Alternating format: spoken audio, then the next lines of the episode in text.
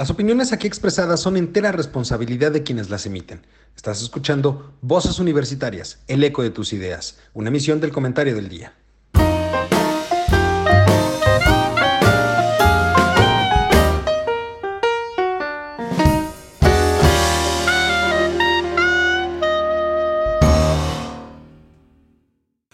Hola, ¿qué tal? Muy buenas tardes, mi querido público culto y conocedor que como cada semana nos sintoniza para escuchar estas voces universitarias el día de hoy con un tema, un tema muy interesante, un tema que nos ocupa y además que vale mucho la pena tener en consideración siempre que es justamente lo relacionado con el segundo informe de gobierno. El día de hoy por la mañana el presidente Andrés Manuel López Obrador dio a conocer, eh, dio, mejor dicho, dio su mensaje a la nación, que ya no es propiamente el informe, es un mensaje a la nación sobre eh, el informe que el día de hoy por la tarde ha entregado finalmente la secretaria de Gobernación, Olga Sánchez Cordero, a la presidencia de la mesa directiva de la Cámara de Diputados.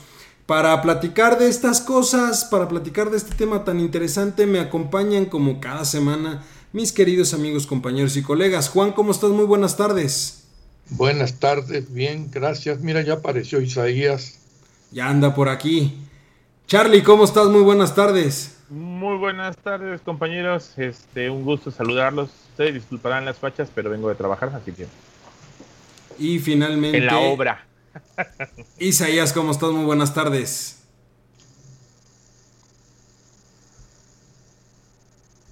No se le oye nada.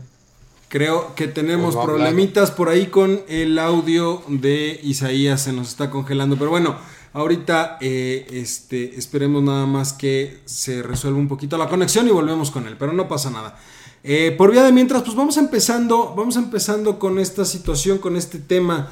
Un tema interesante, un tema candente, porque aquí a lo mejor eh, tú me podrás corregir, Juan, pero estamos hablando de lo que hace años, ya no, de 2008 a la fecha ya no lo es pero lo que antes se conocía como el famosísimo Día del Presidente, ¿no? Así Era el Día del Showman. El Día del Showman, en donde el presidente salía y daba, llegaba con toda la, este, con todo pompa y platino ahí al, al Palacio de, Legislativo a dar su informe. Este, informes larguísimos. ¿Tú de cuál te acuerdas que era el más largo, Juan? Híjole. Yo creo que fueron. Los de Echeverría, yo creo. Los de Echeverría, ¿verdad? Fueron los más largos. Díaz Ordaz también. ¿No eran los de López Portillo? Porque a mí se me hacían eternos. No, no, no. Eran más largos los de este Luis Echeverría y luego Díaz Ordaz. No me entonces quién va primero, pero los dos eran terriblemente largos. Primero fue Díaz Ordaz, y, luego Echeverría. Bueno, eran, eran extensísimos de alguna manera, ¿no? Claro, Echeverría estaba acostumbrado a estar parado y hablando de seis, a ocho horas. Tenía una constitución física verdaderamente increíble. Es más, se aguantaba hacer pipí y no se movía del micrófono. No solo en el informe, sino en cualquier tipo de reunión de ese tipo, la gente, este, su gabinete y todo el mundo decía, bueno, que este hombre no se para a mear. y realmente no lo, no lo hacía. Yo no sé si se ponía un tapón, no sé. Era verdaderamente increíble lo que hacía este hombre, ¿eh? hablando. Pero bueno, ya, ya, este... ¿Perdón, qué pasó? ¿Pandé? Pero eran así de largos, pero también igual de aburridos o no. Sí. No, pues imagínate leer todo todo, todo un informe, incluyendo el presupuesto de egresos, este, y todas las materias que tú quieras pensar, algo tenía que decir. Entonces era algo verdaderamente impresionante.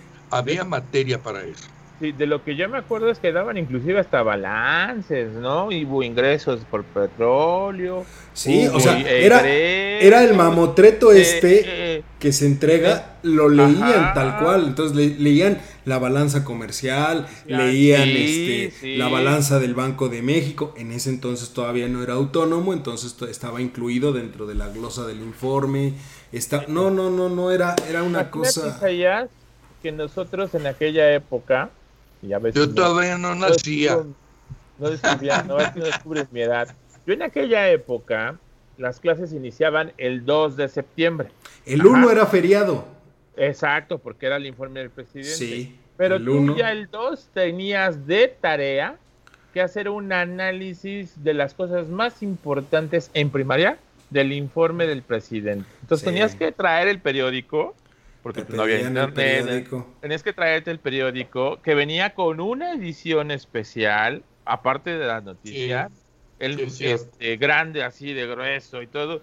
Entonces un niño como de 8 o 9 años decía, ¿yo qué voy a saber, no? Pues ahí nos tienes leyendo y esto sí sirve, esto sí. de lo poquito que podías entender. Sobre todo buscabas más cosas de educación. Porque sí, ya cuando empezabas a ver números decías, ¿qué? Mande usted, Doc. Oye, hay una, para variar, ya sabes que yo soy el de, las anécdotas. Hay una anécdota de, Ronald Reagan, este, cuando empezó su, su cuatrienio, no sé si fueron dos periodos los que hizo, pero en, justamente hablando del informe, le entregan un documento, pues que era un mamotetro de varias hojas, ¿no? digamos, tipo bloque de concreto de los más gruesos, no de concreto, de lo que se trate, ¿no? Entonces lo pusieron a un lado y él preguntaba, ¿y esto qué es? Esto es el informe. ¿Y ustedes creen que yo voy a leer esta chingadera? Llévenselo. Así. Es una anécdota famosa de Ronald Reagan, ¿eh? De, hecho, este, el, los informes o los reportes que se entregaban son de este pelo, ¿no, Doc? Todavía. o sea, se, se, entregan, más o menos son dos, dos, volúmenes de este vuelo, que es lo que se quiere entregar, que es la glosa propiamente del informe. Pero bueno, vamos, vamos de, de esas épocas de antaño, vámonos a la época actual. Eh, yo les preguntaría antes de que entremos aquí algunos datos o a discutir algunos datos que son interesantes de lo que mencionó eh, el presidente. Yo les, yo les quisiera preguntar, ¿ustedes cómo lo vieron? ¿Qué, qué, qué notaron o, o cómo vieron en un momento dado este el, mensaje que dio que dio el presidente. Charlie. Este, ay, a ver. ¿Era una mañanera o era el informe? Porque volvió a decir lo mismo. O sea, parece que seguimos en campaña y los temas son los mismos. O, o, cómo vieron? Ajá. ¿Eh? Se me metió ahí una voz otra vez. Este, parecía una mañanera largota eh, y lo mismo, temas de corrupción, seguridad, este, todo bien, todo perfecto, vamos saliendo, sí hay problemas, pero los vamos resolviendo. Eso es para mí lo que yo vi. Algunas cosas destacables eh, que a lo mejor ahorita tocamos, pero por ejemplo habló de una persona que va a quedarse a cargo del Instituto de los Pueblos Indígenas una, mujer, una mujer ya.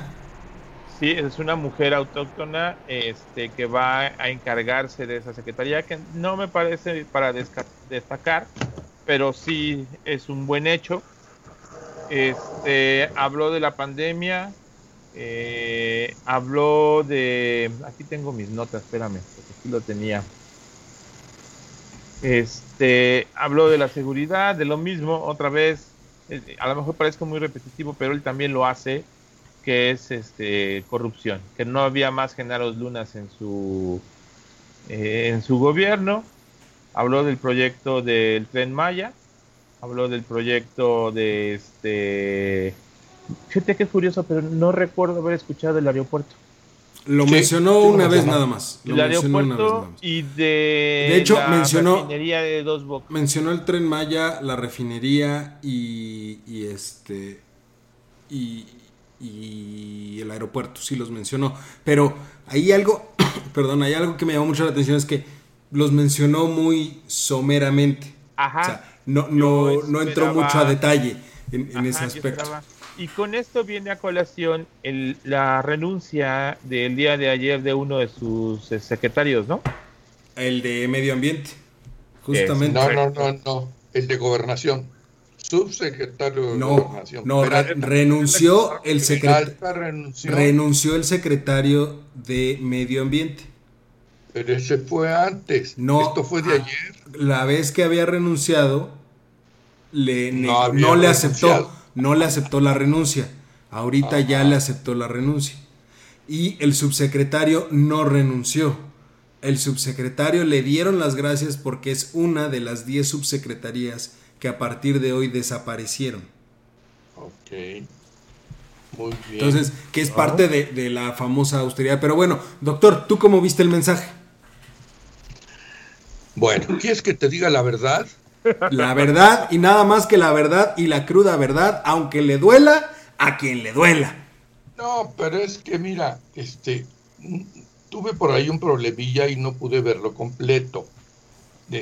Yo te comentaba en la mañana que hay un tema por ahí que, bueno, voy a retroceder. Cuando habló de, la, de las tres obras de que van a ser sus, digamos, sus insignias en un momento dado, que sabemos que es este Dos Bocas, este el Tren Maya y, el aeropuerto. Y sí puso énfasis en el hecho de que el aeropuerto pues ya casi estaba, o si no lo dijo así, pues bueno, lo pudo uno interpretar así. Habló de Dos Bocas y de el Tren Maya diciendo que van iniciando. Ah, entonces, bueno, como proyecto, y como hablar de van iniciando, bueno, está bien, ¿no? ¿Cuándo lo terminarán? Pues quién sabe, ¿no? Pero ya no dijo que estaba avanzado o que le faltaba poco, no sé, pero sí dijo van iniciando. No sé si me equivoco, pero así lo escuché yo. Luego, otro tema que me llamó la atención, que en esa última parte que yo vi, eh, que vi y escuché, que habló de la minería. Como ustedes saben, este, los sectores económicos y voy a hablar de economía, digamos, en México, o los que producen de alguna manera, o son las actividades más importantes, son el petróleo, recursos este, no, no renovables, el fomento industrial, turismo y este comercio exterior. ¿Estamos de acuerdo? Bueno, sí. ok. Desde mi punto de vista, no tocó nada de eso, que es lo más importante, salvo, yo no sé si dijo algo sobre el petróleo, que si lo dijo, pues no sé qué tan, cómo lo haya dicho, porque ahorita te digo, hemos comentado. Ahorita te digo lo que mencionó del petróleo. Ajá. Que se me hace Entonces, este, absurdo. Hablaba de ello, se decía, este, pues bueno, por ahí ya se había mencionado que México estaba produciendo dos millones de barriles diarios y hace unos días fueron, algunos días ya fueron un millón ochocientos. Ahorita no sé cómo esté Sí, efectivamente ya bajó. No, ya, íbamos de hecho en un millón, en un millón seiscientos creo. Bueno. él, hablaba en un principio del millón novecientos mil barriles y la verdad es que nunca llegamos al millón novecientos mil barriles. Nos quedamos muy, muy abajo. ¿no? Isaías, ¿tú cómo lo viste? Pues fue una mañanera más, más formal, eso sí.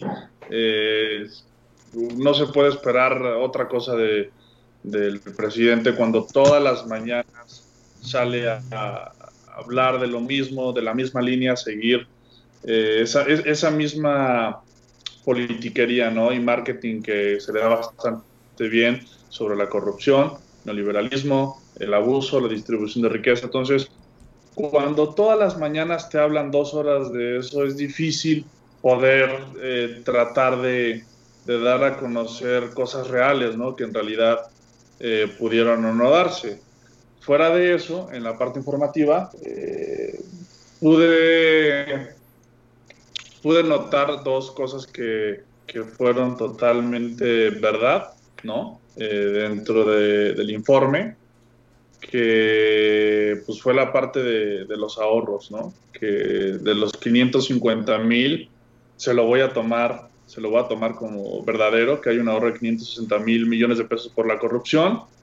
Y la parte de mm, los 401 hospitales que estaban en abandono a medio construir, creo que son dos cosas que probablemente pudo notar ¿no? dentro de su, de su de su este o, sea, de su gira. Tú, tú sí, le, tú sí le, compras la idea de que sean 400, de que haya 560 mil millones de pesos ahorrados por cuestiones de corrupción.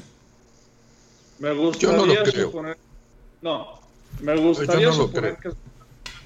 Voy a decir que es verdad eso y lo voy a recalcar con la parte de los 401 eh, hospitales abandonados, ¿no? Entonces, yo, tomando eso como verdadero, supondría que en los siguientes meses podemos ver esos 401 hospitales totalmente acabados, ¿no? Funcionales, con, la demanda cubierta de los 201 mil eh, médicos que, que se requieren para esas unidades. Entonces, creo que es es lo que más puedo recalcar, que fue distinto a todo lo que ha dicho durante las mañaneras, ¿no?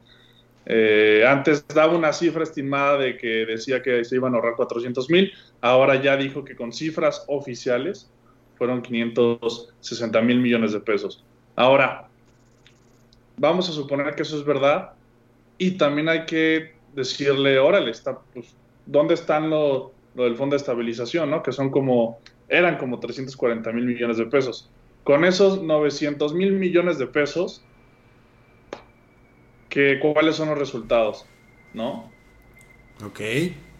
O, sea, Oye, Isaías, perdón, nada más que hay una cosa, Isaías, no sé si estamos hablando de lo mismo, pero aparentemente ese dinero ya se agotó. No sé si estoy bien. Sí. No, sí, o sea, lo que, lo que, lo que yo entendería, lo que yo entendería es que tu duda es si, si ahorraste ya 560 mil millones por corrupción y tenías en un fondo de estabilización 340 mil, con esos 900 mil millones aproximadamente de pesos, ¿cuál son, ¿cuál es el resultado? ¿Dónde los invertiste? ¿Dónde los gastaste? ¿Esa sería la duda? Exacto. O si los estás guardando para otra eventualidad, ¿no? ahorrados y que ya se, ya se salvaron o se retomaron 401 hospitales, ¿no? Comunitarios o lo que quieras. Entonces, esos son los contrastes. Yo quiero saber esa evidencia, dónde están esos 401 hospitales con esos 201 mil eh, médicos o personal médico eh, que no había, ¿no? O sea, me gustaría que me dijera el presidente, aquí están, esta está fotografía, este hospital está funcionando en tal comunidad, en tal municipio, están siete en la sierra. Eso es lo que me gustaría ver a mí, porque todo lo demás, yo ya de verdad estoy cansado de que todo el tiempo es lo mismo y va a seguir así los siguientes eh, cuatro años. O sea, sé que, que pompó, digámoslo de alguna forma, ¿no? ¿Dónde quedó la bolita? Porque ahí hay, de entrada, de entrada hay diríamos, hay 900 mil millones de pesos que no sabemos dónde quedaron. Pero bueno, antes de, darles algunos datos de los que él mencionó durante su propia, durante su mensaje, que me gustaría que redondeáramos, eh, me llamó mucho la atención que viendo en, las, en las redes sociales, hay una persona, a lo mejor alguno de ustedes lo ubica, Luis Estrada que es director de un centro de, análisis político. De hecho, él da eh, sus comentarios comúnmente con este López Dóriga.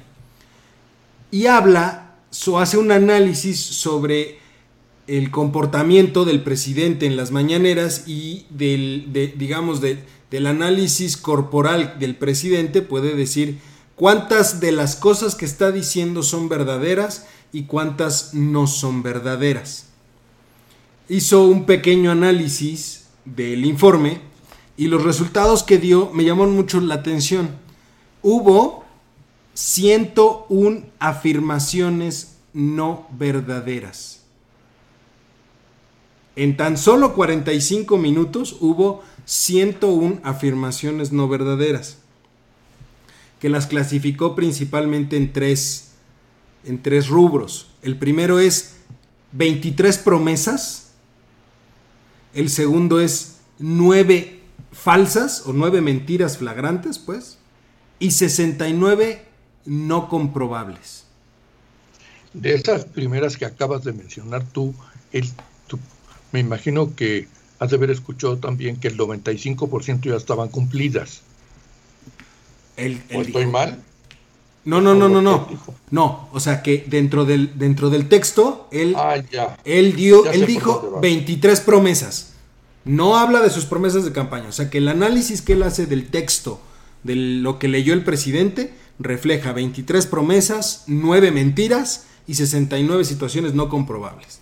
Lo cual te deja ver, te deja ver claramente que pues tenemos un problema muy interesante con el presidente. O sea, 101 afirmaciones no verdaderas durante un informe de este estilo en tan solo 45 minutos. Y están confirmadas, Lalito. Digo, yo nomás pregunto porque este luego la prensa hace cada cosa No, no, no, este es no, a ver, aclaremos algo. No no es sí, pero aclaremos algo, no es de la prensa esto. Es una es el director general de Spin, que es una una consultora de análisis político que se dedica justamente a hacer ese tipo de análisis. De acuerdo a lo que ellos analizan, de acuerdo a lo que ellos analizaron, son estos datos. Lo cual llama mucho la atención porque... Supongo que tienen una base para confirmar lo que están diciendo. Quiero pensar que sí también. Porque eso también es importante. O sea, ¿cuáles fueron las mentiras flagrantes que él dice?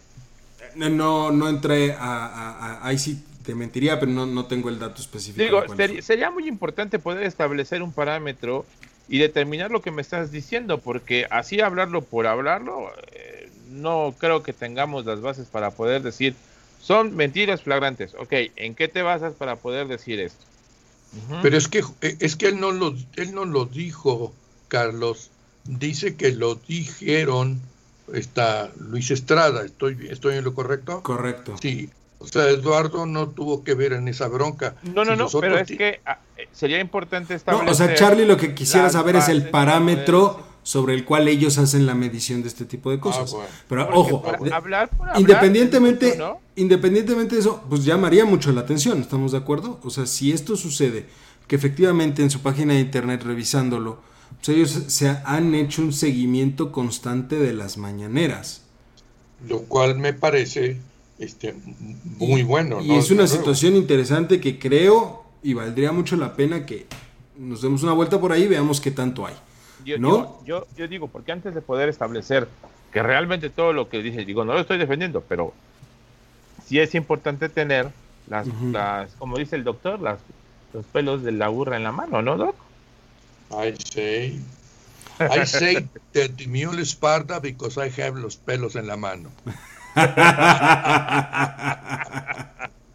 ok.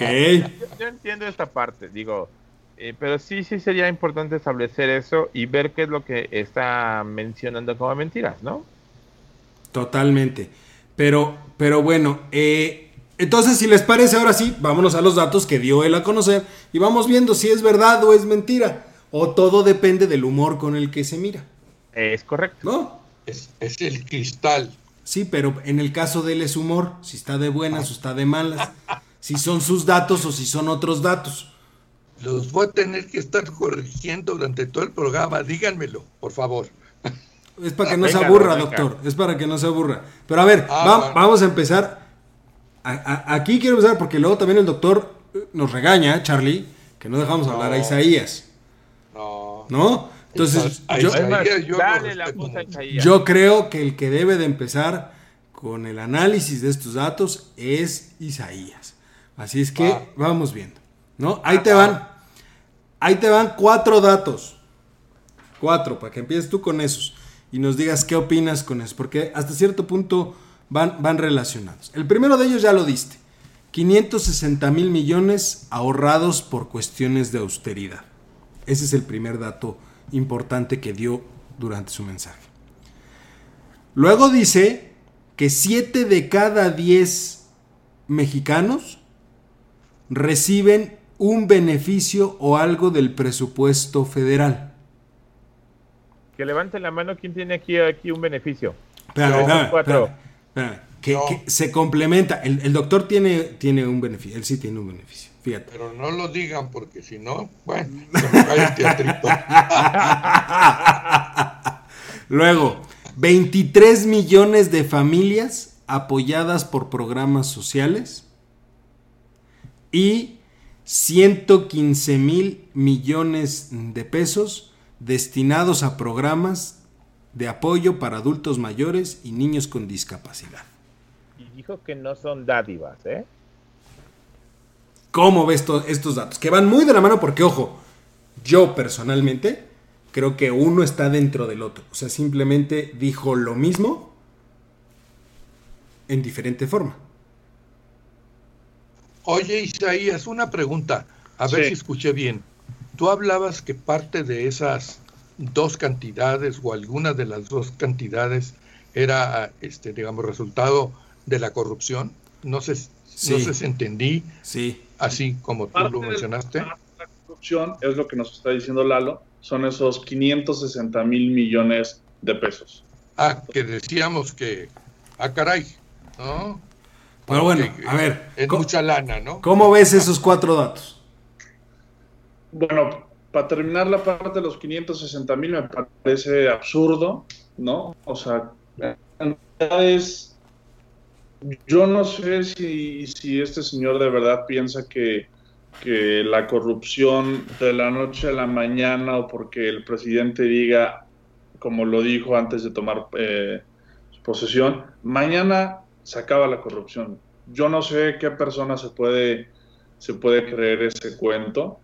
Yo no sé de dónde está sacando, porque dice que son cifras oficiales, que junto con el combate a la corrupción se ahorró 560 mil millones de pesos. Lo que sí creo es que justo a una parte dentro de la, de la unidad financiera que tiene este Santiago Nieto, que ha hecho las cosas de una manera que causa temor en los evasores fiscales, en los grandes evasores fiscales, ¿no? Eso sí, creo que puede ser. Sin embargo, que existan estos 560 mil millones de pesos, bueno, pues yo, yo me atrevería a decir que ni siquiera lo, hubiera comentado el presidente, ¿no? Porque son, 560 mil millones de pesos que en ningún lado se están viendo. Porque estamos hablando que es, que es un, un gran porcentaje, ¿no? En comparación con lo que tiene el presupuesto, que el presupuesto andaba 6.4, 6.8, ¿no? Entonces dices, bueno, 560 mil millones de pesos es una, es, es, una cantidad significativa. Sin embargo, ha caído la la, el sector de la construcción, sobre todo en la parte de, eh, de generación de infraestructura, ha caído brutalmente. Se ha castigado la parte de los, de los apoyos a las empresas. Sí, se ha, supuestamente se ha tenido mayor apoyo que esto entra en, en las últimas cifras que decías de los 23 millones de personas también en los que son 160 mil millones de pesos, ¿no? Para adultos mayores y personas con discapacidad. Entonces, para mí me parece absurdo que con 560 mil millones de pesos más, además de todo, con todas las subsecretarías que estás quitando, toda la austeridad que supuestamente estás generando, y tengas un escenario económico fuera de COVID, ¿no? Porque ya estamos hablando que enero, febrero y hasta el 17 de marzo el COVID no había pegado aquí en nuestro país. Entonces tienes esos tres meses y tienes todavía el año anterior y todo lo que estás presumiendo en tu segundo informe no se ve en ningún lado. Entonces, a mí me parece absurdo. Ahora, o, dentro de los programas que, él dice de los 23 millones de familias, me parece muy buena idea, repito, lo de eh, jóvenes construyendo el futuro. Es una excelente idea, ¿no? Idea, punto. Sin embargo, al momento de aterrizarla, tiene tantas deficiencias que dices, bueno, es absurdo que, estos programas se, se, están manejando con un grado de corrupción altísimo, ¿no? Vimos muchísimas noticias donde les decían las mismas empresas a los chavitos que iban entrando, oye, ¿sabes qué? Este, pues yo me inscribí al programa, eh, voy a firmarte tus horas y en vez de darte los 3.500 o la cantidad que sea, tú te quedas con el 70% y con el 30% y ni siquiera vengas, ¿no? Entonces, ese nivel de corrupción es el que en realidad le hace daño al país. O sea, porque sí, puede haber algún, algún, no sé, subsecretario, secretario que cometa algún fraude que tarde que temprano va a caer, ¿no? Punto. Entonces, si sumamos todos estos, y aparte, pues, en realidad este daño no es directamente, sí, es, es, es a, las, a las arcas del país, pero no es directamente hacia una persona, ¿no? No sé si me voy a explicar. Es diferente que yo le robe a una, a una secretaría o con algún contrato, por ejemplo, eh, de Pemex o algún proveedor o contratista, es diferente que yo haga ese tipo de actos de corrupción a que yo dentro de alguna oficina le cobre a una persona el 30-40% de eh, las transferencias que va a obtener a través de un programa social. Es muy distinto. Entonces, el verdadero daño, yo creo, el que sienten las familias eh, más afectadas por la desigualdad, que son las familias eh, en estado de pobreza, que ya lo dijimos, que van a ser ya cerca de 65, 70 millones de personas en estos meses. Entonces, esas personas son en realidad las que necesitan eh, apoyos, políticas enfocadas para poderlos eh, sacar de ahí, darle las herramientas. Sin embargo, estos programas que está haciendo, al final se pueden volver dádivas, ¿no? O sea, que suena muy feo, pero pues cuando no está condicionado simplemente es una dádiva. Entonces... Que, es una de las principales críticas de la oposición y, de la sociedad civil en, su conjunto. En bueno, no, no, toda la sociedad civil, pero sí algunos casos, que en realidad es clientelismo electoral. Lo que está haciendo es clientelismo electoral. Porque, ojo, si bien es cierto, perdón Charlie que, que te interrumpo, pero si bien es cierto que hay programas de apoyo a adultos mayores y niños con discapacidad, a ver, ¿y qué pasa con todos los niños con cáncer? ¿Dónde están los apoyos? Porque ahí fue una cuestión netamente del gobierno la escasez de medicamentos. Y no se vio, en ningún momento tocó el tema del sector. Lo único que dijo relacionado al sector salud es que efectivamente después de la pandemia vamos a salir con un sector salud más fortalecido. Y todo el mundo se ha preguntado, ¿cómo? Sí. Charlie.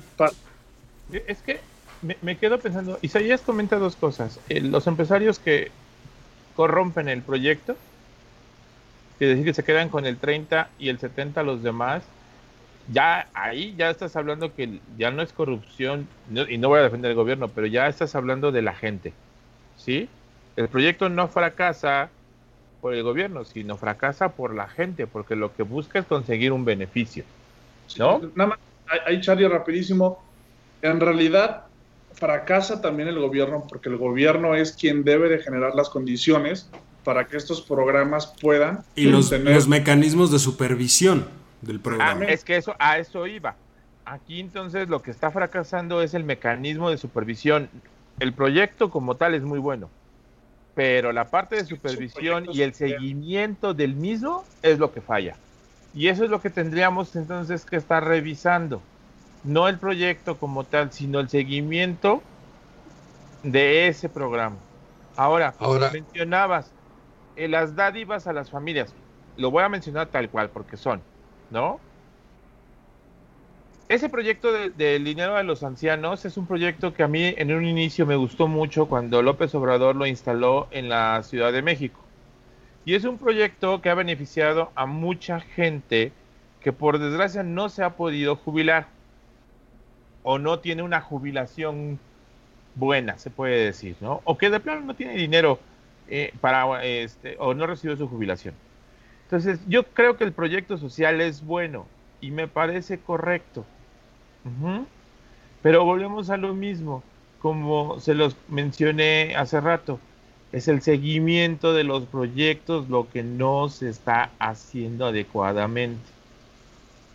es, es, que hay, Charlie, sí, o sea, entiendo esa parte, pero el problema es que esto, por ejemplo, jóvenes o los caminos rurales que hacen los mismos ciudadanos o entregarle el dinero a los mismos eh, padres de familia de las escuelas, son ideas, únicamente son ideas porque no tienen nada debajo de ellas, más que vamos a entregar tanto y se le va a entregar tanto, ¿no? O sea, es una idea, suena muy Una idea y, un poco de buena voluntad. O sea, creo que nadie le puede escatimar al presidente que es un hombre de buena de buenas intenciones, pero también discúlpenme, pero de buenas intenciones está lleno el panteón. O sea, sí, sí, sí, eh, y eso me queda nos queda muy claro, este, pero también sí debemos de checar que la gente tiene que tiene que cambiar, tenemos que cambiar, no solamente es pedir que el gobierno haga las cosas lo que tenga que hacer, sino nosotros mismos. Desde empezando por no pasarte un semáforo, por no tomar dinero que no es tuyo, por mantenerte en una línea que debe de ser de ética. ¿No? Totalmente. yo, creo que, desde ahí debemos de empezar. Totalmente de acuerdo. El gobierno debe tener medidas para poder hacer esa, situación, pero ahí hay algo que no, no está bien cuadrado. Pero bueno, a ver, doctor. Sí. Mencionó el presidente que ya tiene 226 sucursales del Banco de Bienestar y que para el 2021, fíjate, para el 2021 espera llegar a 2.700 sucursales. Y lo anota como un logro. Pero como un logro, un logro apenas va en, en, el primer número que acabas de decir. Un logro sería que ya tuviera las 700. y no, las 2700. 2700 más a mi favor, ¿verdad? Ahora tú. ¿Y lo ves viable? Tú, tú, Eduardo López, me dijiste que el Banco del Bienestar o la Secretaría de Bienestar está, ya no tenían dinero, que estaban quebrados. ¿Lo dijo? ¿Lo dijo su director? ¿Que ya no había recursos? Y entonces, ¿aquí le creemos a su director o a López Obrador? a ver, ojo, una cosa es las, las este, sucursales y otra cosa es el banco, porque recordemos que las sucursales las está haciendo el ejército en su oficio este de albañilería que le encargó el presidente. Todo nuevo proyecto. Tienen que hacer, ¿no? Entonces, pero él, él, lo enmarca como un logro. ¿Por qué? No lo entiendo, pero lo enmarca como un logro, lo cual llama la atención. ¿Qué ganamos con eso? Nadie lo entiende. Porque yo hasta la fecha no he entendido cuál es la idea específica de querer tener tantas sucursales del Banco del Bienestar. Y ojo, sucursales hechas por el propio gobierno, es decir, una propiedad del gobierno. ¿Para qué quieres tantas sucursales? ¿Y por qué no? O sea, hubiera sido más fácil que buscaras un acuerdo una alianza estratégica, a lo mejor con tiendas como Electra, como Walmart. Que, ya la o sea, y entonces, ¿cuál es la necesidad de tener sucursales del Banco del Bienestar, las dos mil y tantas que supuestamente va a haber en cada municipio, y además vas a tener que estar pagando una cantidad impresionante de dinero por, este convenio o acuerdo que tienes tú con, con Electra Banco Azteca para poder darles a las personas que les das recursos esos recursos. Entonces, vas a estar haciendo duplicidad de actividades, generando un, obviamente, elefante blanco que lo único que va a hacer va a ser chuparte presupuesto a, a la bestia. Oye, Eduardo, a ver, este, dame este dato. ¿Cómo se llamaba este banquito que desapareció, Bansefi, o cómo se llamaba? Era Bansefi, se convirtió en el Banco del Bienestar. Ah, bueno, ok. Y ese, ese banquito no tenía dinero y de repente ahí va toda la lana del mundo, entre comillas, ¿no? Entonces nomás hubo este, por ahí un movimiento que a lo mejor él pensaba que no servía, que efectivamente el tal Bansefi yo fui una vez a una oficina de Bansefi que estaba por aquí, por Revolución, cerca de donde está el Superama, lo ubicas, ¿verdad? Y la oficina de Bansefi, yo creo que mi recámara, que es una suite, ¿sí? Era más grande que el cubículo que tenía quien atendía ahí. No me acuerdo qué trámite fui a hacer por Pues ahora van a tener una sucursal completita para ellos, aunque no se paren ni las moscas, pero la van a tener completita para ellos. ¿no? Bueno, a ver, otro dato importante que dio como resultado de su gestión es que hubo un aumento del 10% en las remesas. Eso no se puede adjudicar a él, eso no. No, a ver, lo dijo. Se aumentó en 10% las remesas a nuestro país y esperamos recibir, fíjate, y esperamos recibir al final de este año 40 mil millones de pesos. Es cierto, eh, pero como bien dice Carlos, Digo, ahí no se puede adjudicar ese logro de alguna manera, ¿verdad? Pero por otro lado, Eduardo, tú y yo habíamos platicado de este tema que nomás yo no me explicaba, porque decía yo, bueno, ok, si los de allá les mandan a los de acá, digamos, 40 mil millones de dólares o 21 mil millones de dólares, la pregunta es, ¿dónde está ese dinero. ¿Te acuerdas que lo comentábamos? Tú me dabas una razón por ahí que no me acuerdo muy bien, pero es algo que no se ve. Entonces están mal estos y a estos les vale gorro en un momento dado. yo, lo ligaría, yo, lo ligaría desde, desde esta perspectiva. O sea, ¿por qué hubo un aumento, ojo? No, no, aparte de que no puede verse como un logro de la administración, porque al contrario es aberrante, es aberrante pensar que estemos presumiendo las remesas, ¿no? Por otro lado hay que entender algo, hubo una depreciación del peso frente al dólar, entonces el aumento corresponde justamente al movimiento de tipo de cambio. Tan fácil como eso, para empezar, ¿no? Y que de hecho él también presumió que ha mantenido el tipo de cambio en 22 pesos por dólar cuando se llegó hasta 25. También lo presumió, también lo presumió como un También y bueno, que parte de la crisis se debía a la depreciación del dólar. Sí, también lo dijo. Esa se la puedo comprar, porque para que puedas mantener ese tipo de, de cambio, sí necesitas inyectarle dinero al mercado. ¿No? Sí, pero también hay que considerar que, o sea, e, el tipo de cambio él lo llevó a las nubes, o sea, las decisiones, lo, de manera anticipada lo llevó a las nubes. Si no hubiera hecho el aeropuerto y no hubiera, no hubiera manejado una política tan agresiva con los empresarios, probablemente antes del COVID estaríamos hablando de un tipo de cambio rondando los 19, 20 pesos. A ver, justo, justo eso iba. Él mismo estaba crucificando a Peña Nieto cuando el dólar se acercó a los 20 pesos. Cuando el dólar llegó a los 20, 20, 50 o algo así, que después bajó otra vez a los 19.50, ya el país estaba en el hoyo y era una catástrofe. Y ahora él festeja tener un tipo de cambio de 22. Pues sí, porque lo pudo haber tenido hasta 30 pesos. Pero también recordemos, Charlie, que no nada más es chamba del gobierno federal. Aquí hay que entender también algo, que hay una cierta eh, digamos, gusto o apetito, como se dice en, la cuestión financiera, hay un apetito por los instrumentos financieros mexicanos, por el peso en específico. Somos de tenemos la, una de las monedas más comercializables en bolsa a nivel internacional. Entonces, mientras eso se mantenga, pues el tipo de cambio se va a mantener estable. En el momento en el que empecemos a ver políticas públicas, o políticas económicas más bien dicho, que vayan en contra ya del apetito de riesgo de los propios inversionistas, el tipo de cambio se nos va a ir al cielo. Entonces, en realidad no lo puedes poner ahorita como un logro, porque ojo, lo que viene, y si consideramos las filtraciones de la, de la plática de Herrera, lo que viene, agárrense, porque 22 no lo vamos a volver a ver en un buen rato. Sinceramente, si alguien puede comprar ahorita dólares, cómprenlo, porque va a llegar a 25 otra vez, ¿eh? Ahora, corríjanme otra cosa, por favor. También escuché yo algo que también en alguna ocasión tú y yo habíamos comentado, que pues bueno, sabemos que no puede suceder porque habría un gran descontento y habría un gran desorden en todo caso.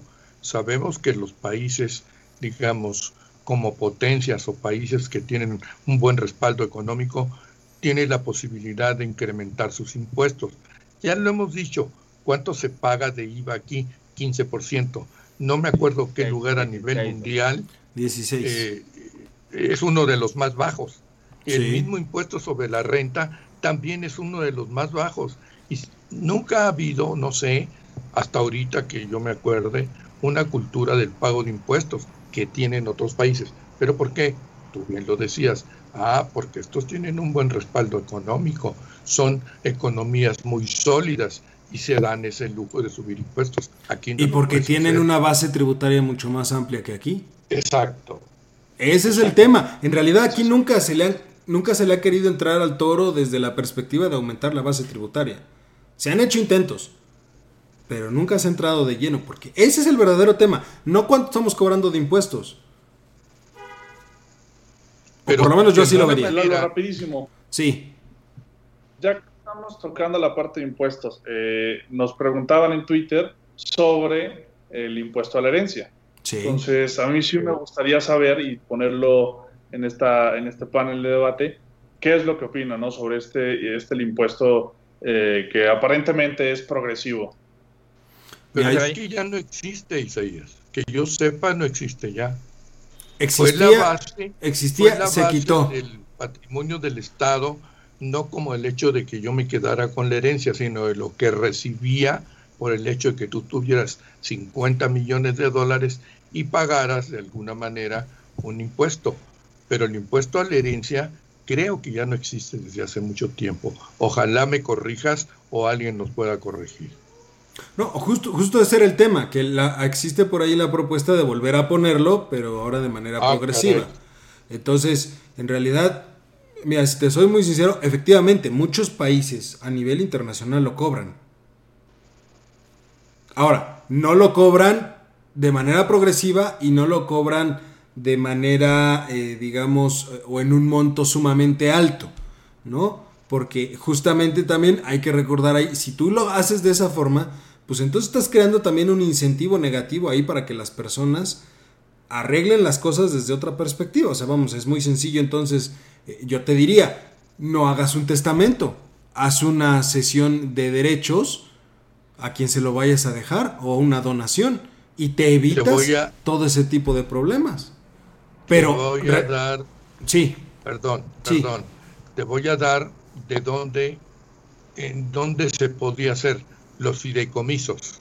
Y Isaías posiblemente esté enterado que la mayoría de esos dineros este, están, algunos de ellos por la parte del sector privado, en fideicomisos, porque el fideicomiso es un contrato, digamos, que esconde muchas cosas.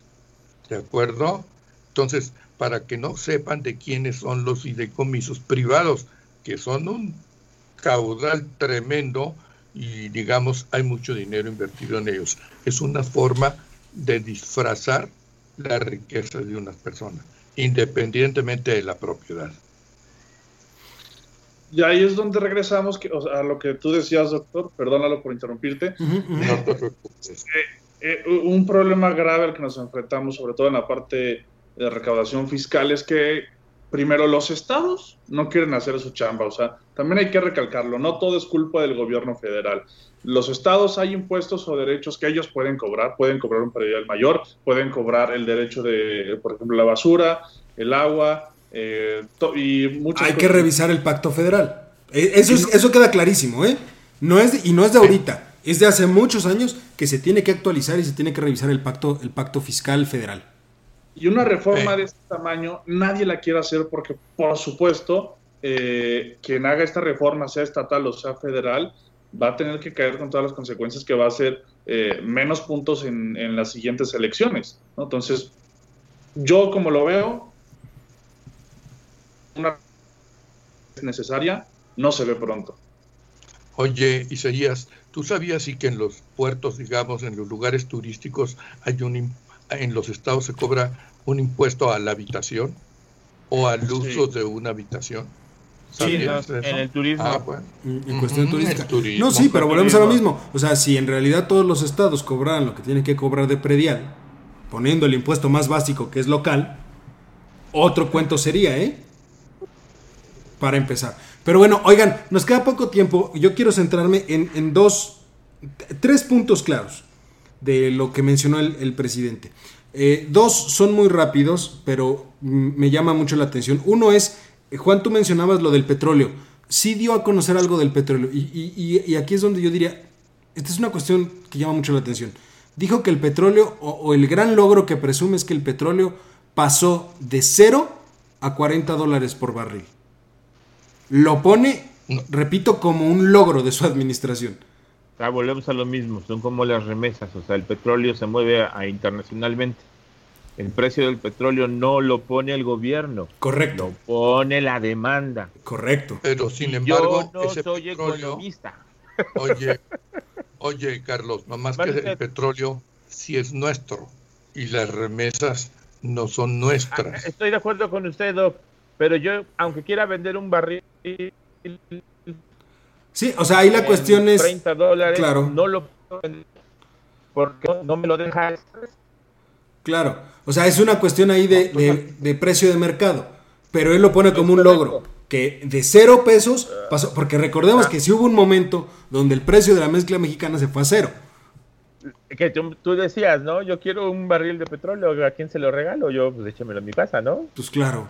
O sea, ahí era este ir, a la tienda y de cambio te podían dar un barril de petróleo. O sea. Yo, digo, a ver, eso. Y eso te lo puedo comprar dentro de las afirmaciones no verdaderas.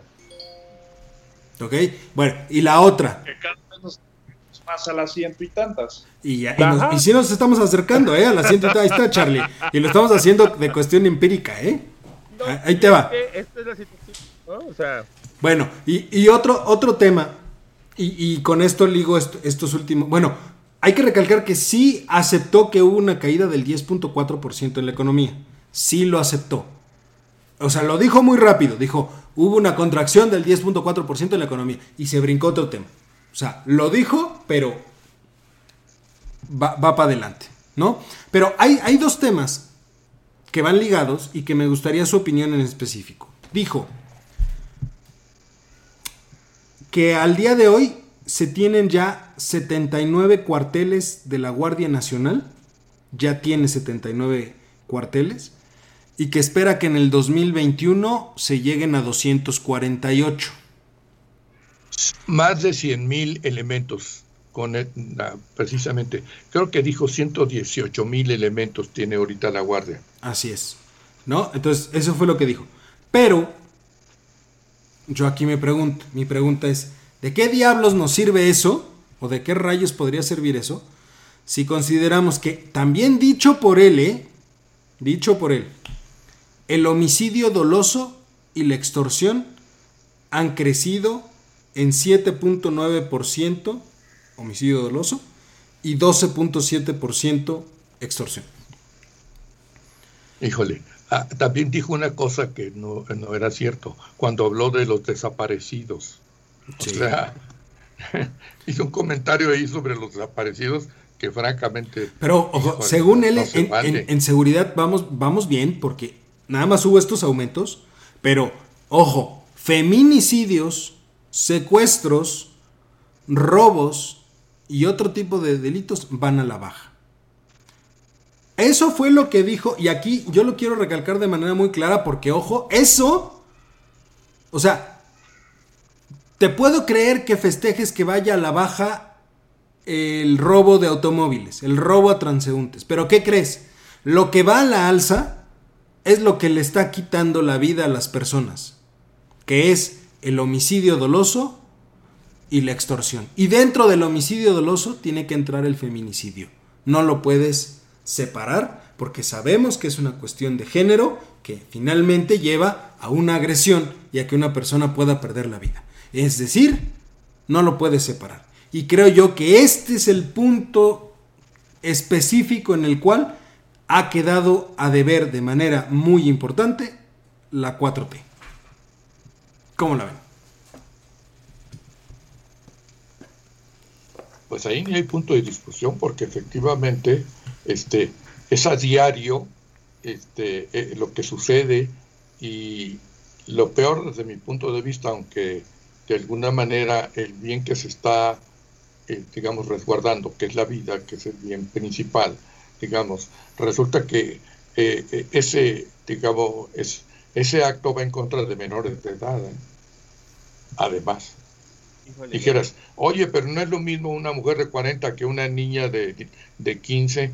Pues bueno, pues para mí no, man, porque yo siento que sí, efectivamente, es una mayor atrocidad en todo caso y no estoy seguro hasta dónde, en todo caso, lo califican los estados y cómo lo califican. Justamente hoy en la mañana veía por ahí en el noticiero de algo que, ah, era de una, de una muchacha joven, que un tipo agarra y le echa ácido en la cara.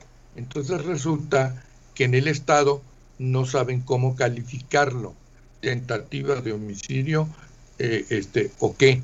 Es tan sencillo que son lesiones creo que así ve el Código Penal, que vamos a suponer que no ponen en peligro la vida, que pudo haber sido, pero que sí te dejan marca y tardan en, y tardan en sanar más de 45 días.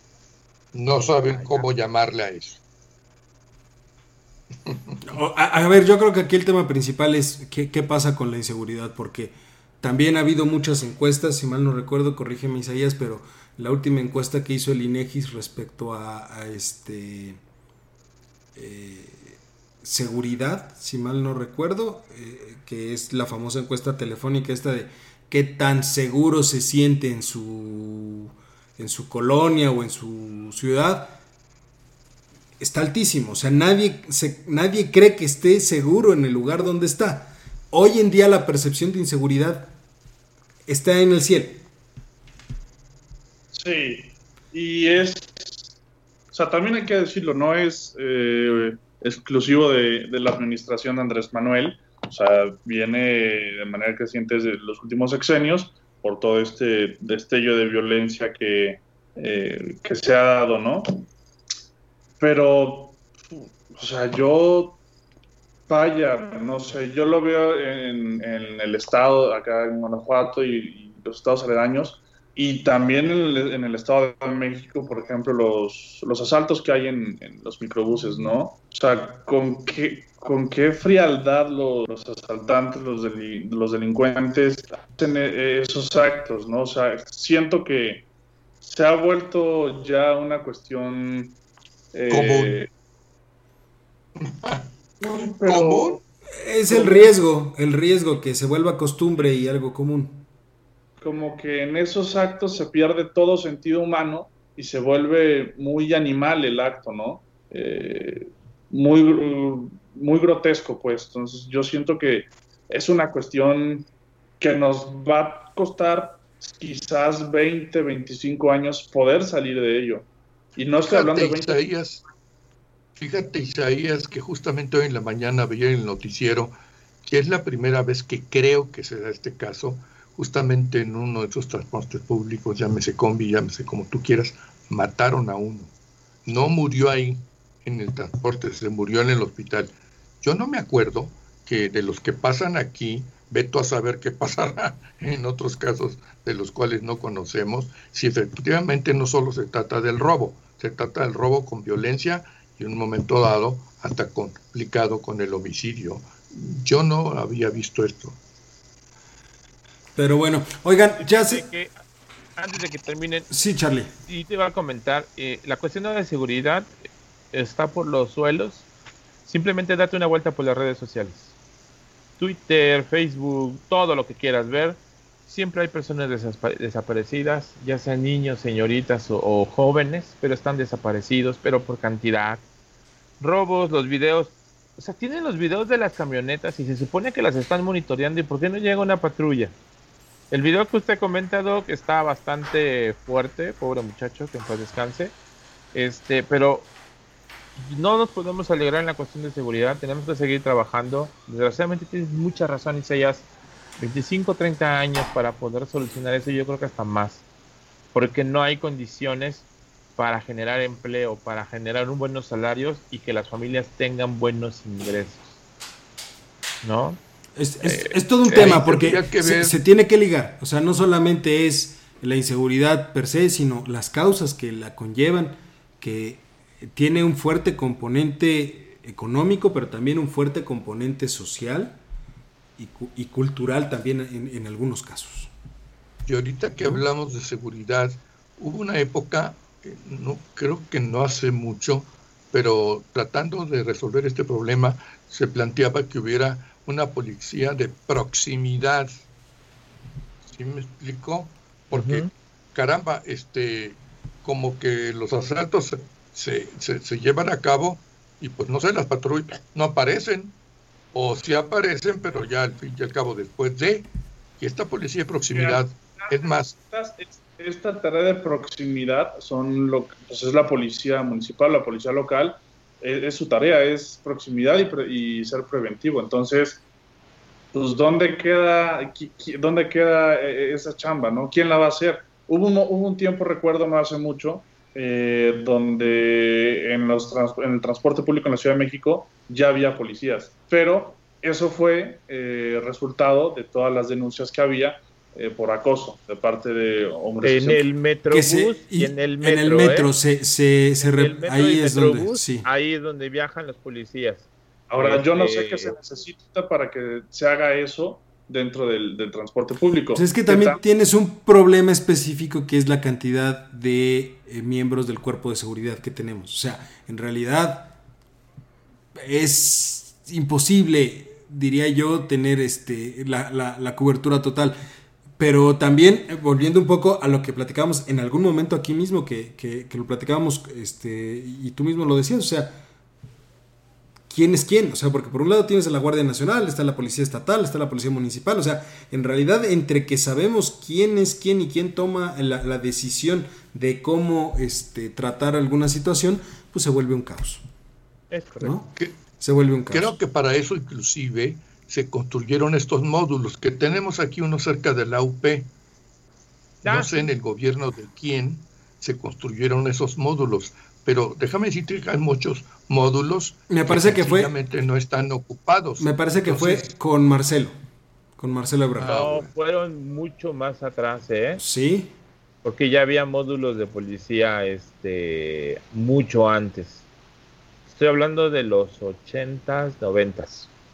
No, no, pero ya en el, en el esquema que en el esquema que lo venimos manejando ahorita, pues fue prácticamente con Marcelo que, se empezó a mover mucho más esto. Pero bueno, oigan, este, pues ya se nos acabó el tiempo, ¿no? Este, ya saben, eh, siempre es nuestro, nuestro peor enemigo. Pero bueno, nada más, de manera muy rápida, este, en, en una palabra, ¿cómo califican el, el mensaje de, del presidente? ¿Bueno, malo? Todo lo contrario. Doctor. Pues mira, yo sencillamente como, como decía una canción para, por ahí, ni fu ni fa, porque es una repetición de lo que se dice todas las mañanas. Ya estás. Isaías.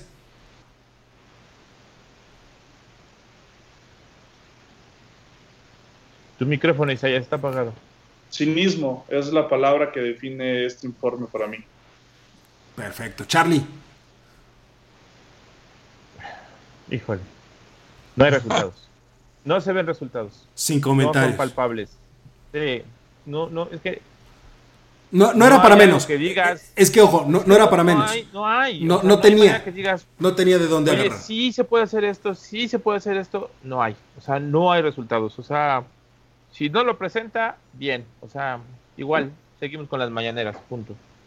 Pues ya está. Este, pues mira, yo te diría. Este, con pena y sin gloria. Así de fácil, ¿no? Pero bueno, Charlie, muchas gracias. Isaías, muchas gracias. Doctor, muchas gracias. Pero sobre todo, muchas gracias a usted, mi querido público oculto y conocedor, que como cada semana nos hace el favor de escucharnos.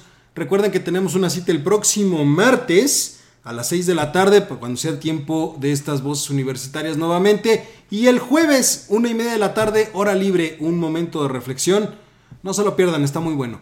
Cuídense mucho y tengan un excelente cierre de martes. Adiós, cuídense mucho. Hasta luego.